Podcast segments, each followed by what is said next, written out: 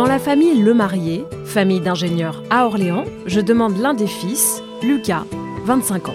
J'ai la chance d'appartenir à une, famille d'ingénieurs, entre guillemets. Mon grand-père euh, était ingénieur, il travaillait dans les centrales EDF, donc euh, un ingénieur accès énergie. Euh, il avait un énorme établi qui prenait la moitié de sa maison, il était très organisé, très rigoureux, ça m'a toujours un peu fasciné. Moi, j'étais assez turbulent, tête en l'air, donc je me disais comment il fait, il connaît plein de choses. Ça m'a toujours beaucoup intéressé. Mon père est ingénieur en bâtiment aussi, donc un tout autre secteur, mais également, il me renvoyait à, à ce même sentiment. J'ai toujours été très impressionné. Euh, mon grand frère est ingénieur également en intelligence artificielle, donc lui, c'est vraiment quelqu'un qui vient de l'IT.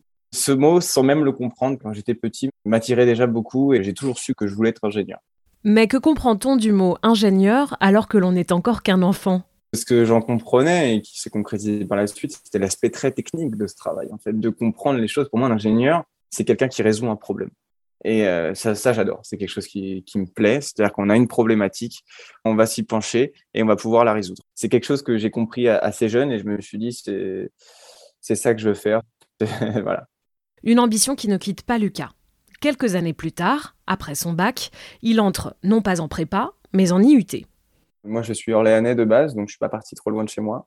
donc, je suis allé à l'IUT de Tours en génie biologique option analyse biologique, biochimique. Donc, normalement, c'est un diplôme professionnalisant pour aller euh, travailler au laboratoire d'analyse médicale, en fait. J'ai fait cette UT-là, j'ai essayé de bien travailler pour être bien classé, pour pouvoir prétendre à rentrer en école d'ingénieur. Il faut savoir qu'en école d'ingénieur, euh, normalement, la voie royale, c'est la prépa. Euh, mais il y a aussi ce qu'on appelle de l'admission sur titre. Donc, en fait, on peut très bien rentrer en école d'ingénieur en venant de la fac, en venant d'un BTS, en venant d'un DUT. C'est ce que j'ai fait. Je suis rentré en école d'ingénieur, donc mon école s'appelait à l'époque l'ISBS, donc l'Institut supérieur des biosciences de Paris, qui est maintenant euh, fusionné avec d'autres écoles. Pour changer son nom, ça s'appelle maintenant l'Épicène. Et c'était en fait une école assez intéressante parce que c'était le mix entre deux mondes. Il y avait l'aspect ingénierie qui était apporté par l'Essier. Donc l'Essier, c'est une école euh, à Marne-la-Vallée qui est spécialisée en, sciences électroniques. Donc c'est vraiment une école d'ingénierie pure où j'avais tous mes cours euh, de sciences appliquées. Donc je faisais vraiment les maths de bon niveau, euh, l'informatique, euh, la mécanique. Et à côté, on avait un deuxième volet sur cette école qui était l'aspect euh, biologie.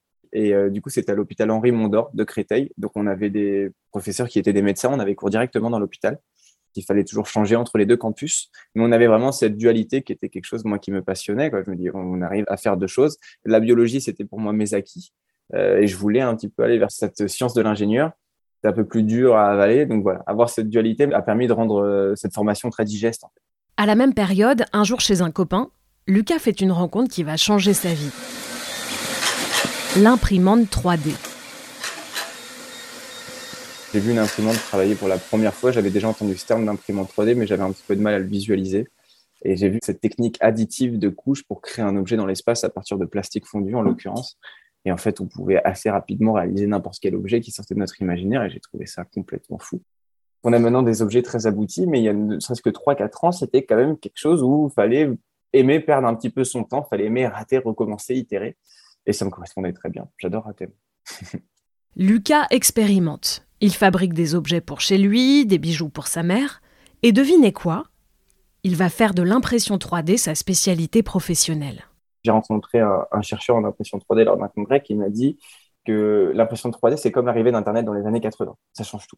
Et euh, j'ai trouvé ça euh, extrêmement vrai quand je vois qu'aujourd'hui, ça s'applique à tous les secteurs. On utilise dans l'aéronautique pour créer des nouveaux matériaux, euh, tant qu'on l'utilise dans la biotechnologie pour essayer de recréer des tissus vivants. Recréer des tissus vivants? Cela pourrait permettre de sauver des vies. Les maladies cardiovasculaires sont la première cause de mortalité dans le monde la deuxième en France après les cancers. Ce sont les AVC, les anévrismes, les sténoses. Lucas nous parle du projet I3D Artère. Ces pathologies vasculaires sont réelles, euh, elles touchent énormément de personnes et il faut mettre en place avec les médecins des technologies pour résoudre et pour mieux guérir les gens. J'ai passé un an et demi un petit peu près à développer un procédé pour produire euh, des systèmes vasculaires artificiels patients spécifiques grâce à l'impression 3D. I3D Artère est un projet complètement innovant. Une collaboration entre le groupe d'ingénierie Segula Technologies et le laboratoire de l'Université de Lyon 1, 3D Fab. Pourquoi pas faire des prothèses euh, via l'impression 3D pour faire du patient spécifique et mieux adapter la prothèse au patient?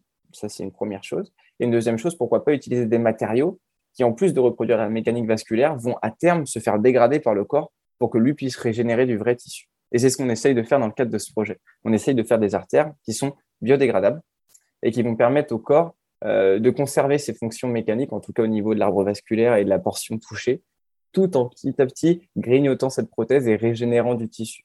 Donc aujourd'hui, on arrive à faire des prothèses qui sont biodégradables, qui sont dégradables dans le corps et au bout de quelques années, on n'a plus aucune trace de la prothèse, on a retrouvé du vrai tissu.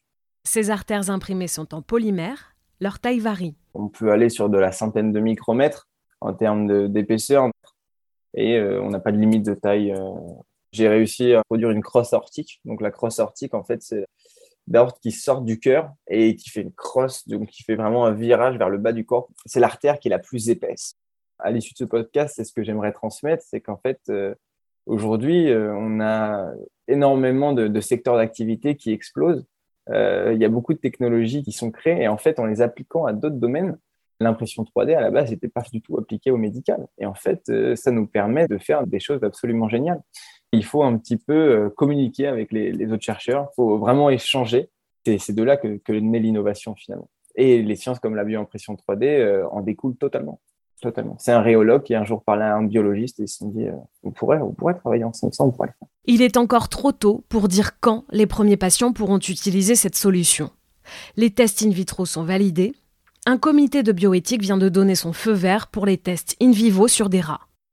Entre-temps, Lucas a entrepris une thèse sur les cellules souches artificielles, toujours avec la bioimpression 3D. C'est une thèse CIFRE, c'est-à-dire qu'il l'a fait dans le cadre de l'entreprise. Pour lui, Ségula.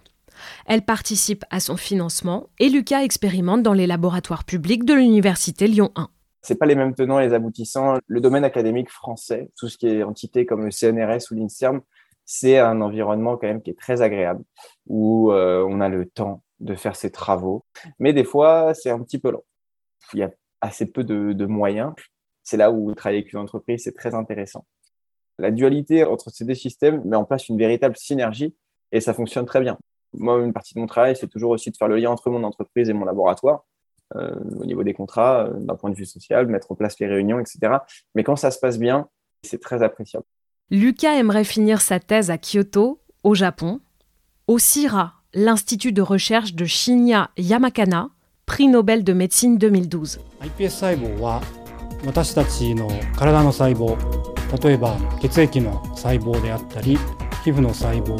C'est aujourd'hui le laboratoire le plus compétent.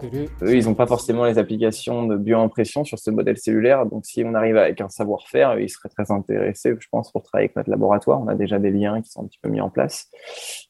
Aller à Kyoto, euh, aller au CIRA, qui est l'institut euh, qui travaille sur les cellules souches artificielles, ce serait une très belle opportunité de démontrer que ces travaux de thèse, en fait, euh, font sens. C'est Le Sens des idées, le podcast de l'ingénierie engagée. Retrouvez des femmes et des hommes qui, chacun dans leur domaine, contribuent à changer le monde sur toutes les plateformes d'écoute.